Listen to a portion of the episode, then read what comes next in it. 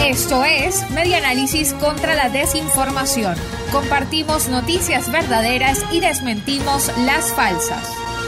Bienvenidos a Media Análisis contra la Desinformación, una producción de la Asociación Civil Media Análisis que se transmite en la señal nacional de Radio Fe y Alegría. El día de hoy tiene el gusto de acompañarles Valentina Saldivia. Puede seguir a la Asociación Civil Media Análisis en sus cuentas en redes sociales, en Twitter e Instagram como arroba medianálisis. Esto es Medianálisis contra la Desinformación. Comenzamos con las noticias y desmentidos más destacados de la semana del 5 al 9 de abril del año 2021. Tercera semana de cuarentena radical por el registro de casos de COVID-19 en Venezuela. Le presentamos las cinco unidades más destacadas de la semana. El sector productivo en el país no ha convocado a un paro nacional para sacar a Nicolás Maduro. El audio que circula en WhatsApp es falso. El Observatorio Venezolano de Fake News detectó un audio viral que hace un llamado al sector productivo privado a paralizarse. Alerta que un aumento del 6.000% sería la estocada final a la empresa privada y recurre a la indignación del sector para hacer un llamado a paro. El Observatorio Venezolano de Fake News verificó esta unidad y se determinó que se trata de una noticia falsa, ya que el audio carece de detalles fundamentales como el nombre del vocero, la fecha o el lugar desde el cual se realiza este llamado. A su vez, recurre a la emocionalidad y a la identificación nacional. Por las características de la información mencionada en el audio, se puede deducir que se trata de un contenido viejo cerca del año 2016 o 2018 que está recirculando en la actualidad para generar temor en la población o generar algún tipo de acción desde el sector privado. No obstante, su viralización en tiempos actuales genera desinformación y promueve confusión. Medianálisis contra la desinformación. También esta semana circularon fotos de la morgue de Bellomonte que son reales, pero no corresponden a colapso por aumento de fallecidos por COVID-19. El pasado primero de abril se posicionó en las redes sociales la etiqueta Bellomonte con una publicación que tenía 4.3 millones de retweets desde la cuenta de noticias Alberto News, que mostraba dos fotografías tomadas en la morgue de Bellomonte, en la que un número indeterminado de aparentes cadáveres yacían en el suelo, junto a un camión JAC modelo Galop, estacionado en las adyacencias de la sede del CENAMEF. Ante la polémica, el equipo del Observatorio Venezolano de Fake News realizó un recorrido por la morgue de Bellomonte el día 2 de abril, constatando desde el lugar que no había cierre de vías en la zona ni presencia de cadáveres en el área.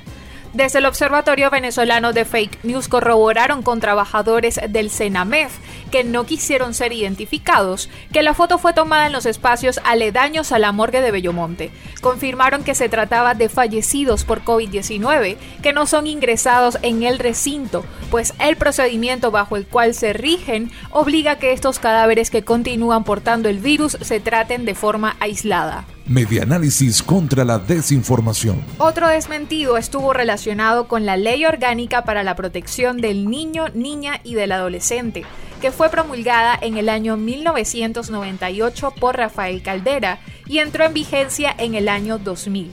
Es falso que el expresidente Hugo Chávez la haya promulgado.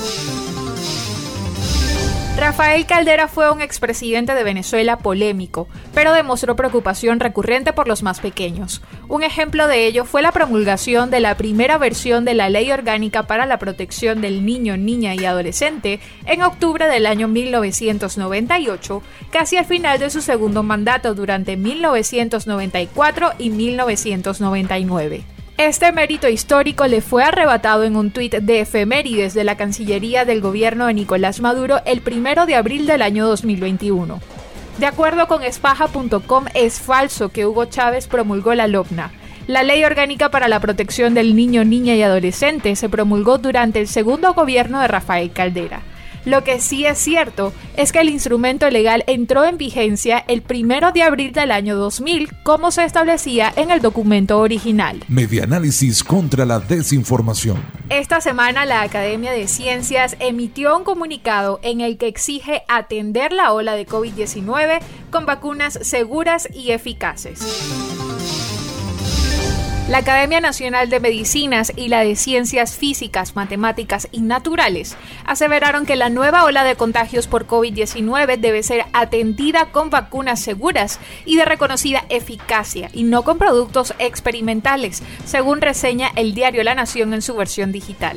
A través de un comunicado en conjunto, las academias coincidieron en que una limitada cobertura de vacunación junto a nuevas olas epidémicas es el peor escenario epidemiológico con un virus altamente transmisible.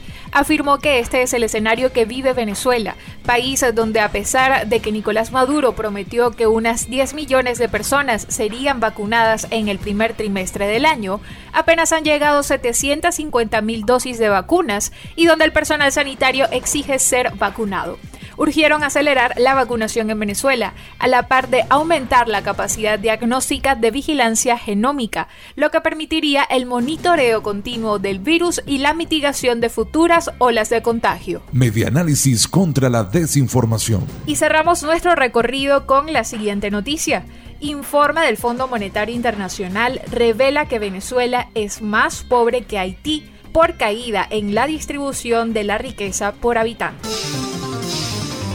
El último informe sobre la economía mundial del Foro Monetario Internacional, divulgado el martes 6 de abril, recoge una serie de datos impensables hasta hace pocos años. Venezuela ya supera a Haití en el indicador estadístico de pobreza más utilizado por los expertos en el mundo. Se trata del ingreso per cápita, es decir, que parte de la riqueza le corresponde a cada habitante de un país. Reseña el estímulo.com que el ingreso per cápita en Venezuela cae en este año 2021 a tan solo 1.541 dólares por persona. Esta medición es en términos nominales o corrientes, es decir, sin ajustarla a la inflación. El indicador nominal por primera vez está por debajo del de Haití.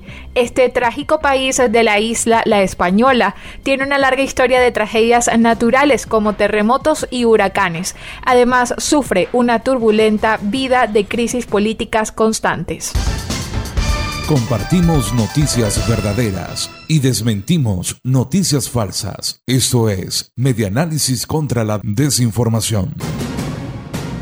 Reseña Radio Fe y Alegría Noticias.com que en el informe actualizado de 2020 y los primeros tres meses de 2021 sobre la situación de los derechos humanos en el mundo de parte de Amnistía Internacional, destaca que en el caso venezolano persiste una crisis continuada en esta dimensión en diferentes ámbitos. El primer capítulo que aborda este extenso informe está referido al tema de las ejecuciones extrajudiciales.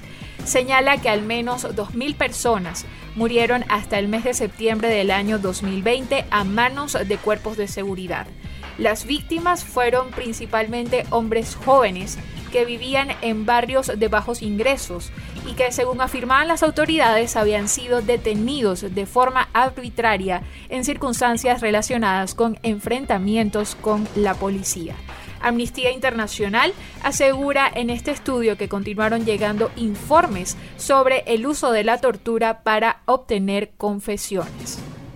En uno de sus últimos capítulos, la Organización Internacional Defensora de Derechos Humanos reflejó que la emergencia humanitaria continuó en Venezuela y se intensificó. Las condiciones imperantes, como la constante escasez de servicios básicos, como agua, electricidad y combustible, además de la deficiente infraestructura sanitaria y la dificultad para acceder a medicamentos y alimentos, se vieron agravadas por la COVID-19 y dificultan seriamente la capacidad de la población para cumplir las medidas de contención impuestas para frenar la pandemia. En julio, el Plan de Respuesta Humanitaria de la Organización de las Naciones Unidas para Venezuela señaló que se necesitaban 762,5 millones de dólares estadounidenses para proporcionar ayuda humanitaria a 4.5 millones de personas. Según Acción Solidaria, 10 millones de personas quedaron sin recibir asistencia médica para trastornos y enfermedades tales como hipertensión, diabetes, mal de Parkinson, cáncer o malaria. Las medidas económicas, como el limitado aumento del salario mínimo a 1,71 dólares estadounidenses mensuales, intensificaron la acuciante situación económica y al finalizar el año 2020 la hiperinflación estaba descontrolada. El sobrecumplimiento de las sanciones impuestas por Estados Unidos creó dificultades para acceder a bienes y servicios en Venezuela. Esto es parte de lo que destaca en el reciente informe de Amnistía Internacional y es la noticia más destacada en Medianálisis contra la desinformación. Escucha Medianálisis contra la desinformación en las dos emisiones de En este país, una y cinco de la tarde, por la red de radio Fe y Alegría, con todas las voces.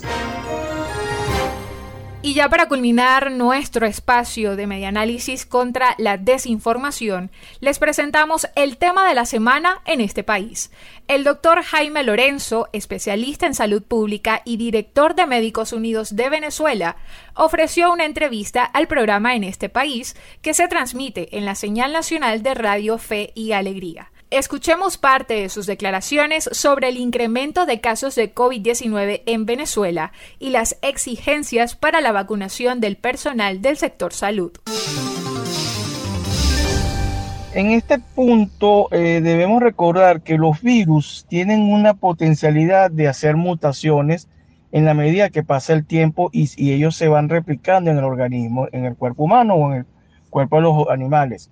Entonces él va mutando y se va adaptando a nuevas situaciones. El gran punto aquí es que si usted no tiene las medidas adecuadas para evitar el contagio, independientemente de la cepa, usted va a tener repuntes de la enfermedad. Y esto ocurre en Venezuela porque en ningún momento hemos logrado tener una caracterización de la enfermedad, porque al tenerla bien caracterizada, se pueden tomar decisiones como cuarentenas, o ah, en momentos de, flexibilización para que la gente pueda hacer sus actividades diarias. Decirte un porcentaje del personal que en los actuales momentos ha sido vacunado sería muy temerario porque eh, ha, sido un mecanismo, eh, esta fase de inmunización del personal sanitario que se ve o percibimos que no hay un protocolo o unas reglas que sean de cumplimiento a todo el sistema. Y pongo ejemplos.